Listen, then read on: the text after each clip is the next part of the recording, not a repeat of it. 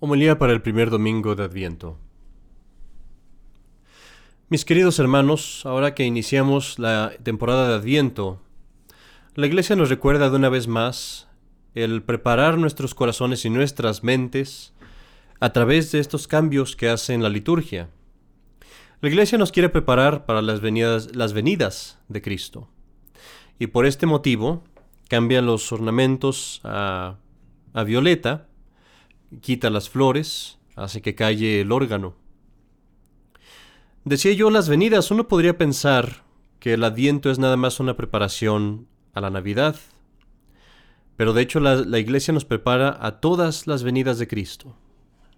Tú me preguntarás, ¿cuántas veces viene Cristo? ¿Cuántas venidas hay?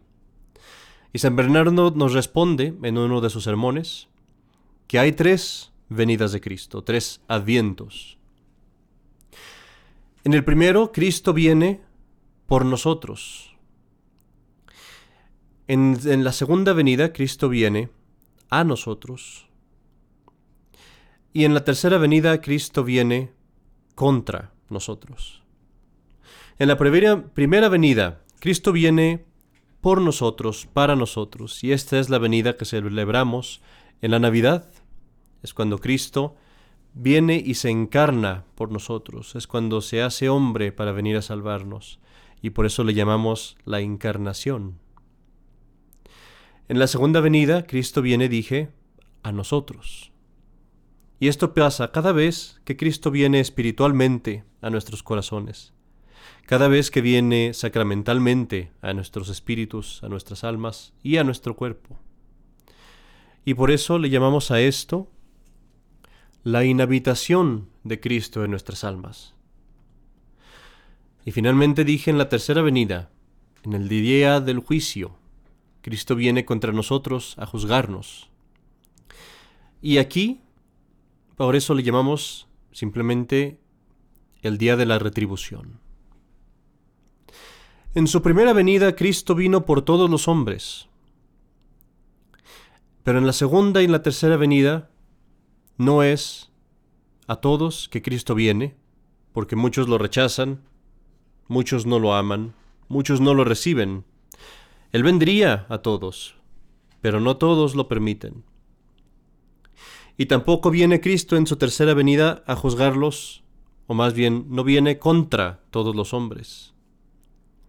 Viene contra aquellos nada más que lo despreciaron, que no guardaron sus mandamientos, que lo ignoraron, más importante que todo, viene contra aquellos que despreciaron su amor. El último domingo consideramos esta última venida de Cristo, la venida del día del juicio. Consideremos pues ahora más bien aquellas dulces venidas de Cristo, la primera y la segunda, cuando viene a encarnarse por nosotros y cuando viene a morar dentro de nosotros, dentro de nuestras almas, su inhabitación en nuestras almas. ¿Qué sería si consideráramos detenidamente estas venidas, digo yo, la primera y la segunda? ¿No podríamos sino llenarnos de amor a Cristo y arrepentirnos de nuestros pecados? Porque considera quién es el que viene a ti, primero. ¿Quién es el que viene a ti si no es el creador de todas las cosas, la belleza infinita, la sabiduría eterna, el Dios todopoderoso, el poder sin límites. Viene a ti el Dios, el Dios que habita en un en una forma de existir, fuera del espacio, fuera del tiempo, en un lugar de eternidad, si podríamos decirlo así, sin estar sujeto a ninguna ley ni a ninguna limitación, porque Él las creó todas. Él es el que viene a ti. Viene a tu limitación. Viene a estar dentro de este espacio. Viene a estar dentro de este tiempo. Él que no era sujeto a nada de eso. Pero considera también, mi querido hermano, por qué viene. No viene a ganar, más bien viene a perder. No viene a recibir, viene a dar. No viene a ser servido, no ahora al menos. Viene a servir. No viene a hacer sufrir, viene a sufrir él mismo. Viene puramente, únicamente por amor, únicamente por su generosidad, sin ningún interés para él mismo, sino solo el hacernos el bien. Considera, digo, porque vino. Al principio de la creación, Satanás y algunos de los primeros ángeles, en el momento de su existencia, quisieron ser como Dios, lo envidiaron, y por esa envidia cayeron y se perdieron. Y esa misma envidia mueve a Satanás y a los hombres, a, a, Satanás, perdón, a poner el mismo deseo en Adán. Y Adán también desea ser como Dios. Y Adán también envidia a Dios. Y por eso mismo cae de su estado feliz, cae junto con Eva, y arrastra a toda la humanidad a la miseria e ignorancia que vemos hoy. Y considera pues al Verbo, al Hijo de Dios, viendo esos lugares en el cielo vacíos, esos lugares que había creado para nosotros y para los ángeles, y viendo que todos caen por envidiarlo, que todos caen porque desean ser como Él, porque desean elevarse a sus alturas, para reparar el daño, Él se humilla, Él desciende a nuestro nivel. No podíamos hacernos iguales a Él, éramos impotentes para subir a sus alturas, y por eso Él se hace igual a nosotros. Y Él baja a nuestra humildad, a nuestra naturaleza.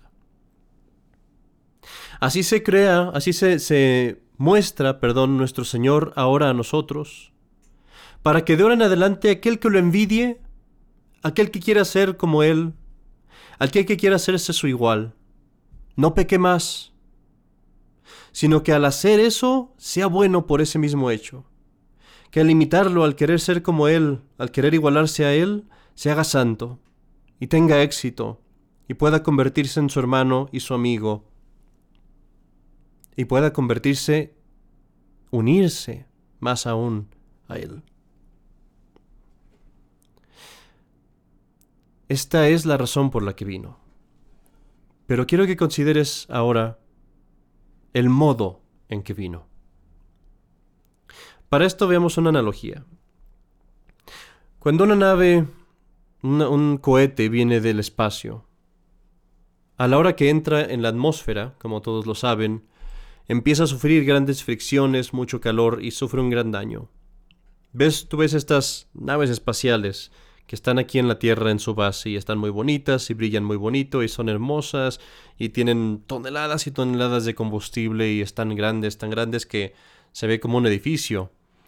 Pero cuando esa misma nave viene desde regresa del espacio, va perdiéndolo todo y llega hasta el punto que es casi nada, solo una pequeña fracción de lo que era, quemada, decolorada, humilde y pequeña. Cuando pienso en esto, veo una analogía de nuestro Señor y me imagino a nuestro Señor descendiendo de los cielos, y conforme va descendiendo de los cielos, lo voy viendo quitarse, desprenderse de todas esas perfecciones, de todas esas omnipotencias, de todos esos poderes, de todas esas maravillas y majestades que tenía en el cielo, para descender hasta quedar a ser casi una pequeña cosa como nosotros, a a tomar para sí una naturaleza humana. Porque lo ves de todopoderoso convertirse en vulnerable y casi impotente. Lo verás el día de Navidad, de ser la sabiduría infinita, de ser el Verbo eterno, la palabra eterna del Padre, que se pronuncia sin cesar, convertirse en un infante, un bebé, mudo, incapaz de hablar. Lo verás el día de Navidad, de ser el Rey Supremo de todo el universo, hacerse obediente a los mismos elementos que Él creó, al frío, al calor, a las nieves, a la lluvia. Hacerse obediente a los cambios de la naturaleza, a las miserias humanas. Hacerse obediente incluso al mismo hombre que pecó contra Él. Lo verás cuando hacerse, cuando venga el día de Navidad. Casi incapaces seremos de reconocerlo Pero precisamente por eso, precisamente por todo lo que, se lo que Él apartó de sí, por todas aquellas cosas de las que se desprendió, por todo eso, verdaderamente atrae todo nuestro amor. Entonces, queridos amigos, la Iglesia nos llama a prepararnos para su venida, a prepararnos y en esta preparación para su primera venida, prepararnos y esperar también recibirlo en su segunda venida, en su venida espiritual. Esta venida espiritual pasa mucho más frecuentemente. Pasa cada día, para algunos, para otros cada semana, para otros a veces mucho menos frecuentemente. Pero hoy, el día de hoy en la Santa Misa, pasará para todos aquellos que vienen a la comunión dignamente.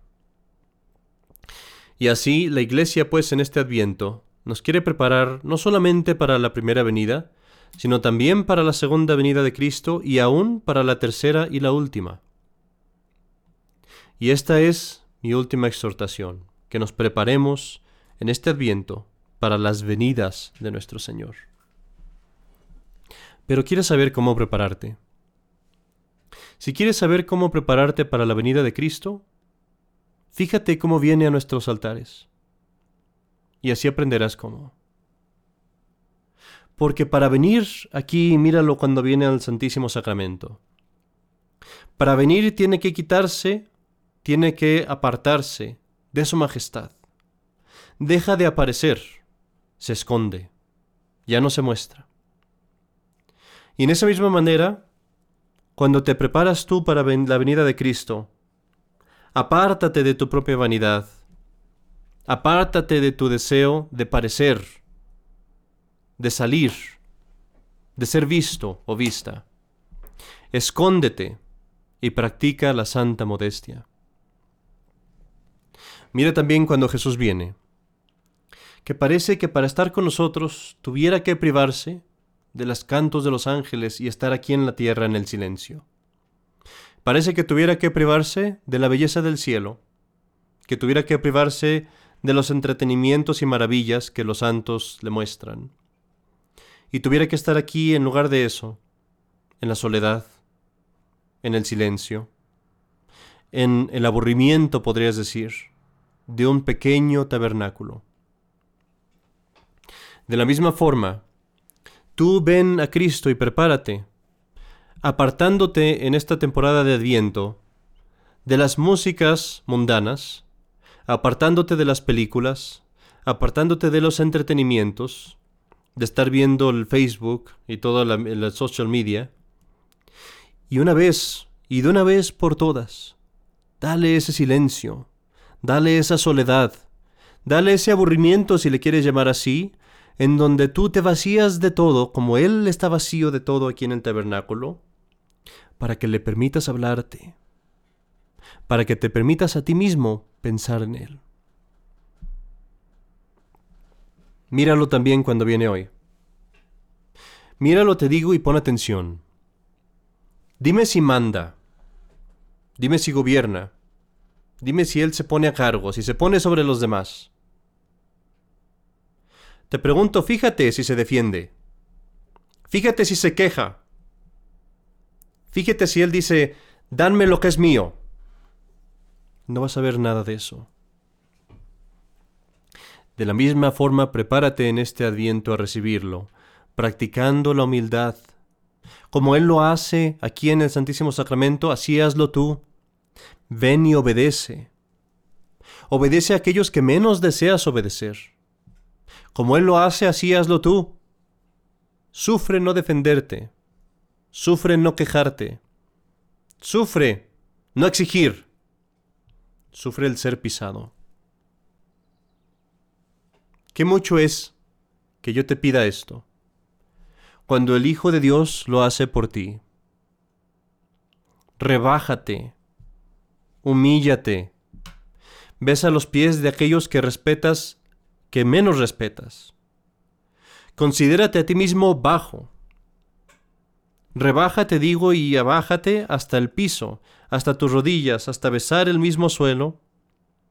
Y cuando estés enfrente de aquellos que más te molestan, y que más te irritan, baja los ojos, baja la cabeza, baja el corazón y tu espíritu. Nunca pienses que eres demasiado humilde o que eres suficientemente humilde. Porque cuando el Hijo de Dios se ha humillado tanto, te lo puedo asegurar, no importa cuánto te humilles en esta vida, nunca te humillará suficiente. Cuando la cabeza está abajo, los pies deben de estar más abajo que la cabeza. Y si nuestra cabeza ha venido al mismo piso, al mismo suelo, ¿dónde hemos de estar nosotros que somos los pies? Y mis queridos hermanos, cuando encontremos esta humildad y nos preparemos a la venida de Cristo con esta humildad, veremos felicidad y paz. Porque allí donde está uno que es humilde, allí hay paz. Preparémonos pues en este adviento, mirando a su descenso y imitándolo. Hagamos una resolución el día de hoy. Cuando continúe la misa y veamos este ejemplo de Cristo, este ejemplo que debemos de imitar, y veamos también cuando venga en esta Navidad cómo viene y se humilla y lo vemos humilde. Paguémosle con la misma moneda que Él nos ha pagado, con la misma moneda que Él nos dio. Deshacimiento por deshacimiento. Humildad por humildad. Renunciamiento por renunciamiento. Corazón por corazón y amor por amor. En el nombre del Padre, y del Hijo, y del Espíritu Santo. Amén.